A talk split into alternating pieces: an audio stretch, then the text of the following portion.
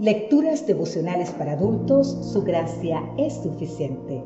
Cortesía del Departamento de Comunicaciones de la Iglesia Dentista del Séptimo Día Gascue en Santo Domingo, capital de la República Dominicana. En la voz de Sarat Arias. Hoy, 16 de febrero, ¿cómo ser felices en las pruebas?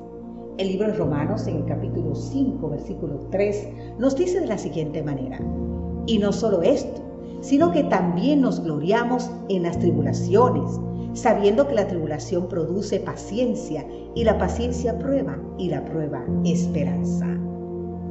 ¿Cómo es posible alegrarse en las tribulaciones? Una pregunta, ¿verdad? Bueno, la palabra tribulación viene de tribul, un pedazo de madera utilizado para golpear y separar el trigo de la paja, que es más liviana que el grano. Los golpes de la vida nos dejan adoloridos, afligidos, aplastados, atribulados.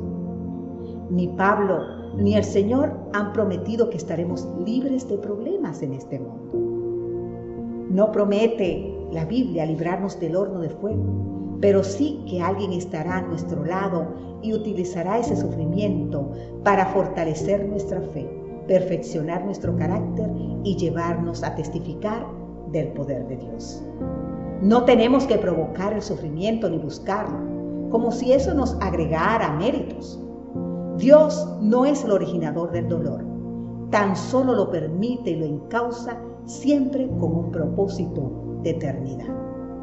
Quizás nadie haya sufrido tanto por causa del Evangelio como Pablo. Él sabía por experiencia propia lo que la tribulación produce paciencia, resistencia, perseverancia. El pecador ve en el sufrimiento a un Dios indiferente, distante y castigador. No percibe el propósito oculto. Cristo enfrentó el dolor y la injusticia con valor y entereza. El Hijo de Dios, justificado por su gracia, se regocija en la adversidad porque ve en ella una oportunidad de crecimiento, de mayor dependencia y de dar testimonio. Las pruebas y las aflicciones que son soportadas con paciencia muestran que nuestra fe y carácter son genuinos. La fe se fortalece y la esperanza se afirma. Salomón decía que el oro se purifica en el fuego en Proverbios 17.3, así como nosotros en el sufrimiento, si corregimos la conducta y ponemos nuestra confianza en el Señor. Dice el viejo adagio, no es oro todo lo que reluce. Mucho cuidado dejarnos llevar de la apariencia. Ni el color ni el brillo nos aseguran que algo sea oro. Existe el oropel, una lámina de cobre o latón que se utiliza para aparentar oro. El fuego purifica y pone a prueba nuestra fe.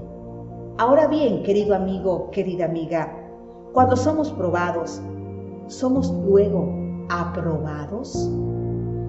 Digamos hoy, Señor, ayúdame a no brillar como el oropel, que aparenta ser oro, pero no lo es, sino como el oro auténtico. Que tus propósitos se cumplan en mí y que cuando mi fe sea aprobada, por tu gracia sea aprobada.